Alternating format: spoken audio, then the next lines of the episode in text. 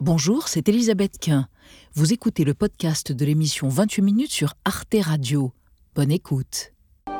L'uniforme a fait son entrée hier à l'école publique de la Chevalière sur les hauteurs de Béziers. Avec leur blazer à liseré rouge et leurs écussons sur la poitrine, les élèves ont désormais tous des airs d'Harry Potter et ce n'est pas pour leur déplaire. Il y en a des fois, ils disaient Oh, t'es moche, oh, ceci, cela, on n'est pas habillés pareil. Maintenant, on s'habille comme ça, comme ça, on sera tous égaux. Le coût de l'uniforme, 200 euros, est pris en charge à égalité entre la ville et le ministère de l'Éducation nationale. À Béziers, les parents semblent adhérer au nouveau look de leur enfant. Au moins, tous les enfants, ils sont uniformisés, donc il n'y a pas de différence sociale. Avant, euh, on avait des blousons et on était tous pareils, c'était bien.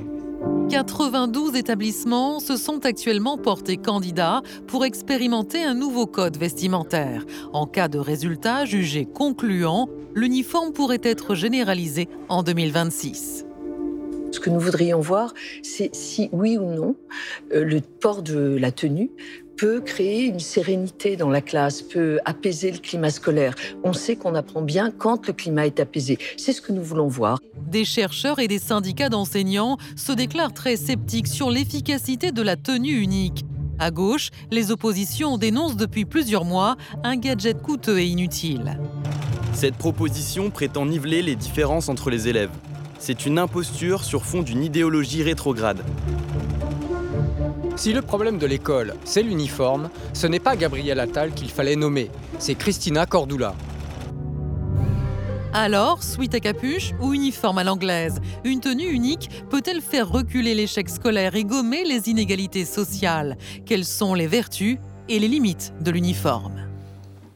Nos trois invités sont concernés. Au premier chef, Émilie Chandler, bonsoir. Vous êtes députée Renaissance de l'Oise. Vous faites partie des 37 élus de la majorité présidentielle qui ont défendu dans une tribune, c'était au mois de janvier dernier, l'expérimentation d'une tenue unique à l'école au nom de l'égalité républicaine et de la lutte contre les discriminations. Selon vous, l'uniforme à l'école permet en effet d'être un vecteur d'égalité et peut atténuer les différences sociales autour des vêtements et autour des marques, des signes distinctifs. Donc, vous ajoutez, on constate que ça fonctionne bien dans les départements d'outre-mer. Oui, on en reparlera au cours de notre débat. À côté de vous, Olivier Beaufrère, bonsoir monsieur.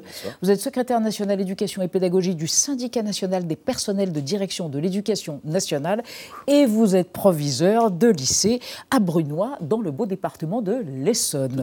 Et selon vous, l'uniforme correspond à une vision ancienne de l'école, avec la volonté d'uniformiser chaque individu. L'uniforme ne va pas, ajoutez-vous, régler les problèmes scolaires, il faut mettre les moyens à d'autres endroits.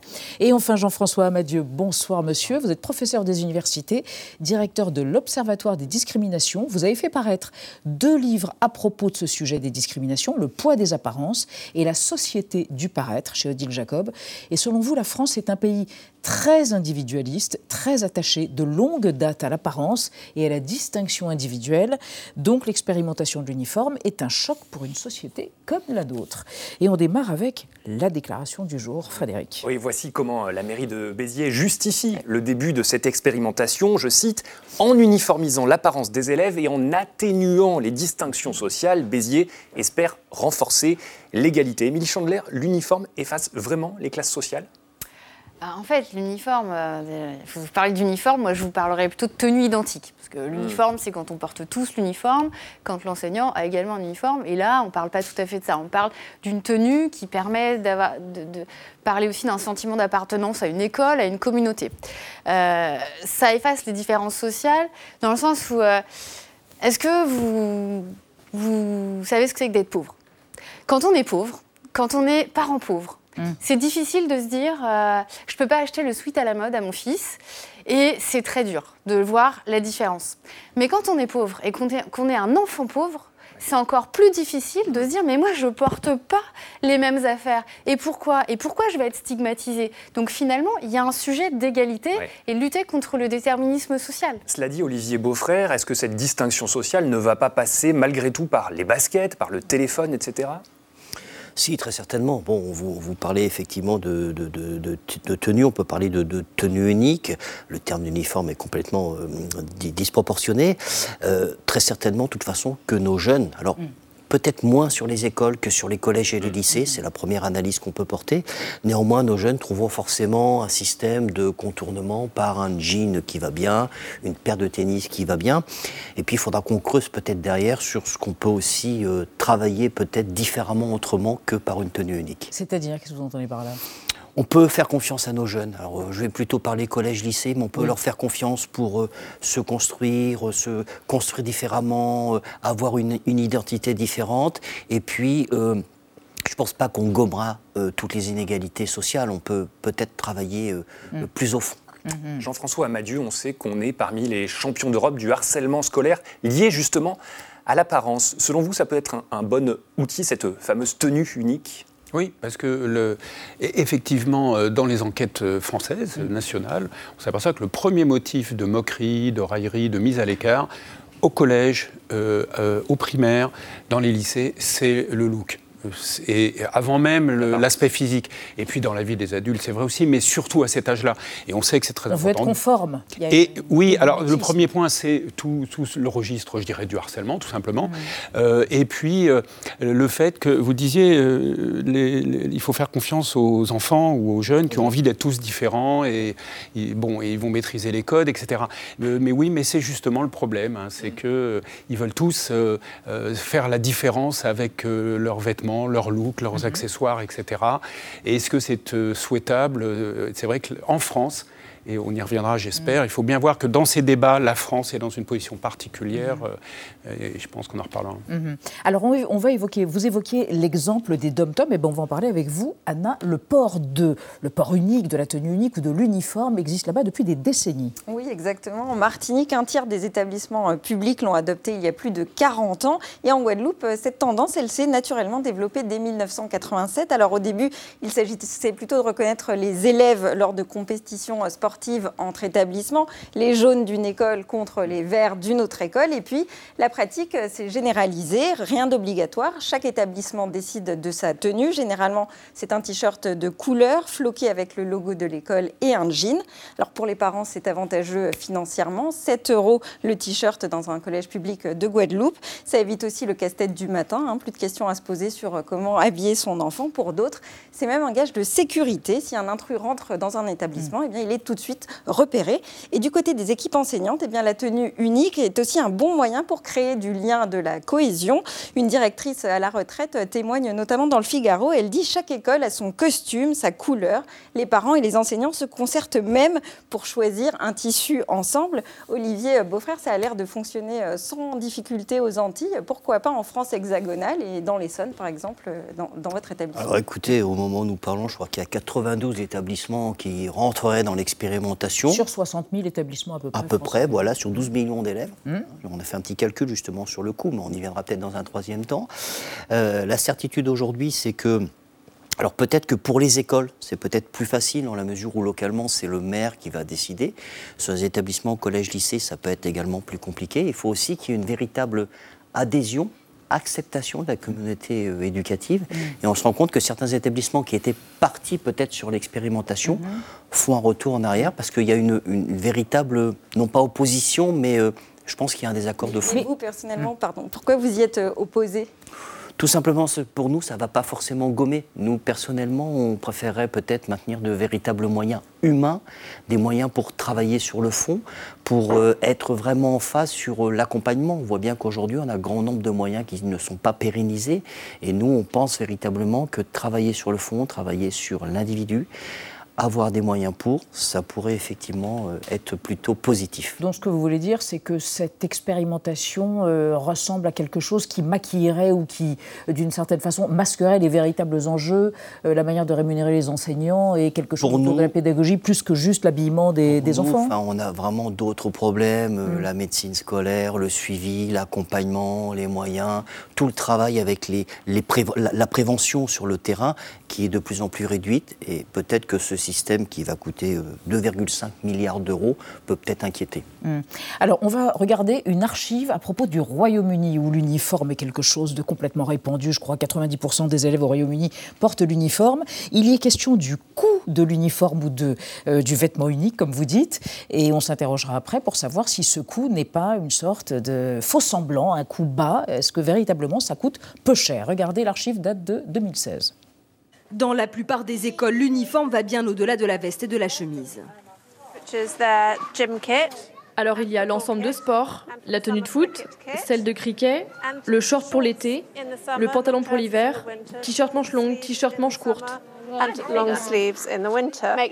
On fait en sorte de prendre plus grand pour qu'il y ait de la marge pour les années suivantes, parce que sinon c'est trop cher. À chaque rentrée, les parents britanniques dépensent en moyenne 400 euros par enfant. Des tenues uniques pour chaque école.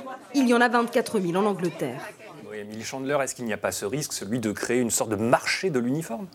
Ah, vous savez, vous parliez de l'outre-mer, euh, des, départements d'outre-mer. Mm. Comment ça se passe? Vous avez des boutiques qui vendent des uniformes. Vous arrivez avec le nom de l'école de votre enfant et vous dites voilà, je voudrais l'uniforme pour l'année euh, pour euh, taille 6 ans, tel établissement. Donc non, il n'y a pas un marché. on n'est pas encore dans ces considérations-là. J'entendais tout à l'heure que finalement il y avait peut-être d'autres problèmes à régler avant l'uniforme. il faut bien aussi expérimenter des choses. C'est pas les uns contre les autres. On aime ça en France. Hein, poser les mm. idées. Euh, mais là, c'est une expérimentation. On a quand même 68% des Français qui sont favorables à cette expérimentation. Donc ça interroge aussi sur euh, le, bien fondé de cette expérimentation qui, à mon avis, est une bonne chose. Jean-François Amadieu, vous qui êtes sociologue, est-ce que la science, les sciences humaines ont documenté les résultats concrets, les effets concrets euh, de l'uniforme. Je crois qu'il y a eu des études aux États-Unis qui ne sont pas franchement concluantes. Oui, alors on, a, on a quand même des études, pas suffisamment, pas faites mm. toujours dans de bonnes conditions du point de vue de la méthode. C'est mm. pour ça que si on fait une expérimentation en France, j'espère qu'on va essayer de mener une étude dans de bonnes conditions. Les Anglais, d'ailleurs, dont on parle, ont beaucoup fait d'études, les Américains aussi. Alors, elles ne sont pas toutes euh, concluantes, par exemple, mais il y a des points de, qui sont acquis. C'est que, par exemple, il n'y a pas de corrélation euh, entre ben, le, le fait de porter l'uniforme dans des écoles et euh, les, les, scores à l'école, la performance des gamins, euh, les apprentissages par exemple. Par contre, il y a d'autres liens qui ont pu être mis en évidence, peut-être qu'on y reviendra euh, ici, notamment sur les questions de respect, d'autorité, de discipline.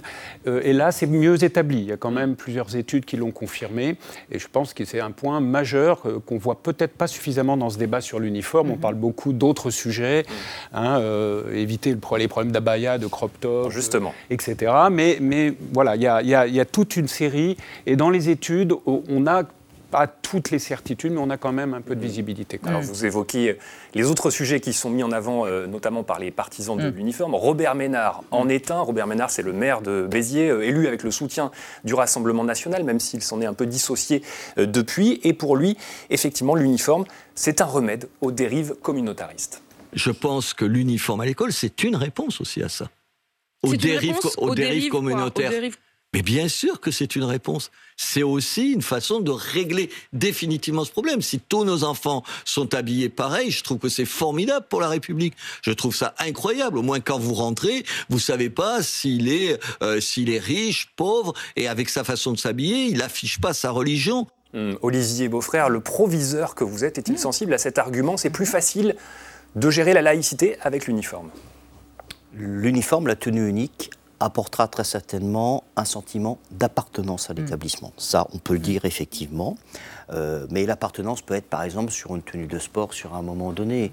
Est-ce que ça gommera Je pense que très vite on sera sur une forme de, non pas de détournement, mais effectivement d'entrée différente. Qu'est-ce que vous voulez dire par détournement? Détournement, tout simplement. Ils trouvent, nos jeunes trouveront toujours euh, une manière de. Une astuce pour. De, euh, s'identifier dans la coiffure, dans les gestes, dans les accessoires. Et puis, et puis on aura aussi l'entrée de ceux qui ne voudront pas forcément entrer sur la tenue unique. Mhm. Et comment irons-nous la gérer?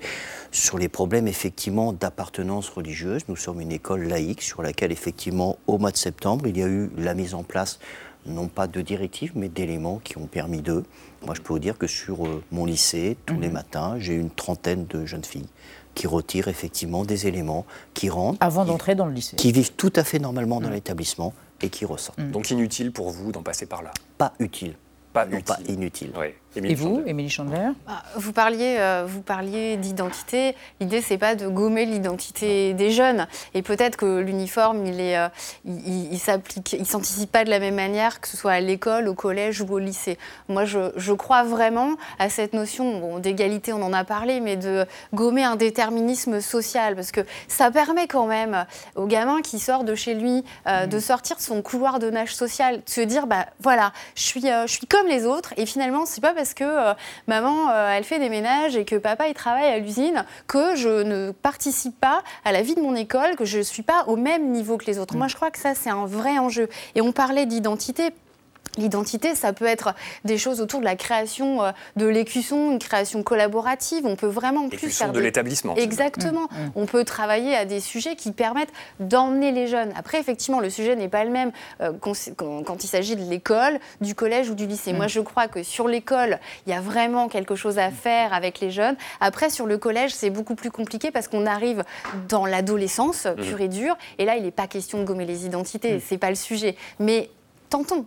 Jean-François Abadieu, à propos, juste euh, une réaction de vous à propos de ce que certains euh, euh, à droite notamment disent le port de l'uniforme permettrait de lutter contre le communautarisme. Au Royaume-Uni, la majorité des élèves portent l'uniforme et pourtant ils sont autorisés à arborer des signes distinctifs religieux. Exactement. D'ailleurs, dans le monde, au-delà de la Grande-Bretagne, il y a beaucoup de pays dans lesquels on peut en effet porter un voile et aller à l'école avec son uniforme. Donc l'un n'exclut pas l'autre. Mais dans le cas français, il faut quand même revenir à ce qu'un chef d'établissement ne pourra pas contester, mm. qui est que les chefs d'établissement, inévitablement, aujourd'hui et demain, sont de plus en plus confrontés à une difficulté.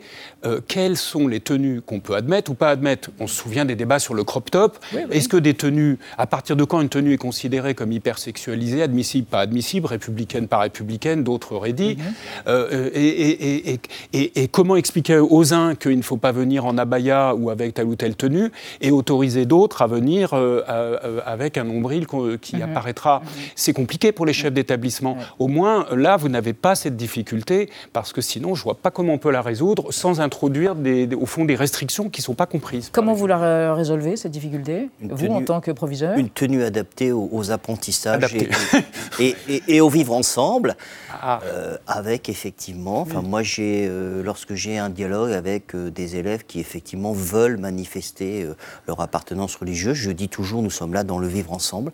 La laïcité, c'est finalement tu ne sais rien de ma religion, je ne sais rien de ta religion, mm. et néanmoins nous travaillons et nous travaillons pour ton futur tous ensemble. Mais Émile Chandler, est-ce que ça ne correspond pas finalement à une vision un peu mythifiée de la France d'avant, de l'école d'avant? D'ailleurs, on ne portait pas vraiment l'uniforme, mais la blouse pour éviter les tâches avec la, plume. Est-ce que c'est pas un peu un parle d'expérience.